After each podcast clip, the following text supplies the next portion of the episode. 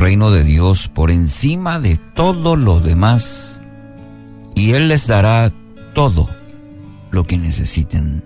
Lucas 12:31.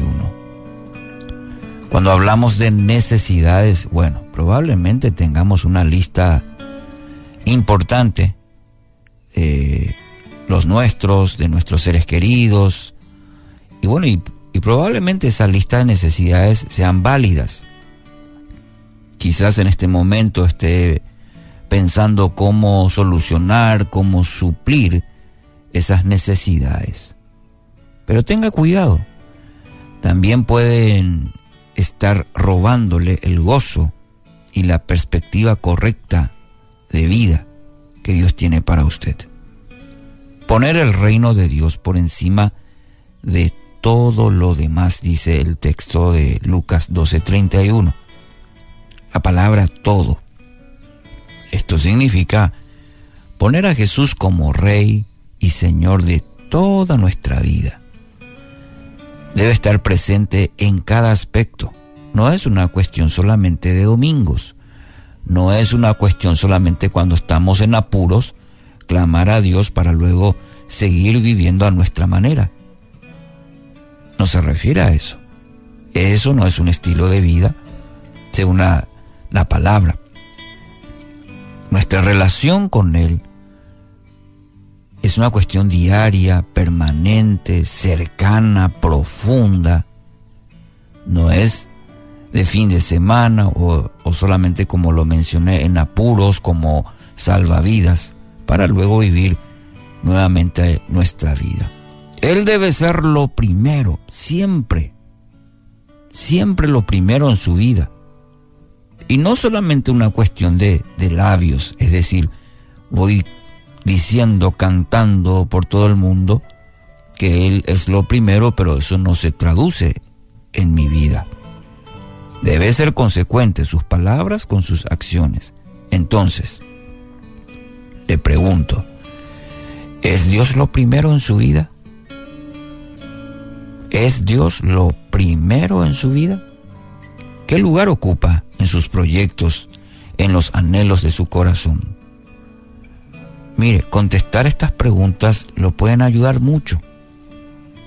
Siendo sincero consigo mismo y respondiendo a la pregunta y permitiendo que el Espíritu Santo lo guíe en ello. Porque el Espíritu Santo lo va lo va a quebrantar en el caso que no fuera así. Lo va a guiar para que justamente corrija aspectos en su vida si si está encontrando que realmente Dios no es lo primero en su vida. El, es interesante el verbo buscar empleado en este versículo. Eh, tiene una connotación de que es algo que uno lo hace continuamente. Nos deja entonces esa tarea que demanda una acción. No es pasiva, no es resultado por las de las emociones, es una determinación constante de buscar a Dios. Una determinación de buscar continuamente. Es un ejercicio de ayer, hoy, mañana, de seguir en nuestra vida cristiana buscando continuamente a Dios. Nuestra mayor prioridad debe ser la relación con nuestro Padre Celestial a través de su Espíritu Santo. Y si ayer usted experimentó algo maravilloso con Dios, hoy debe seguir cultivando en su vida, creciendo, anhelando más para su vida. Un autor escribió lo siguiente, si haces tu primera prioridad tener un tiempo con Dios, todo lo demás en tu vida estará en su lugar. Desafiante, ¿no? Te repito, si haces tu primera prioridad tener un tiempo con Dios, todo lo demás en tu vida estará en su lugar. Prioridad, tiempo con Dios. Tiempo con Dios. Por eso siempre mencionamos en aquí en puesta a punto, tu prioridad bien temprano es hablar con Dios, con tu Padre.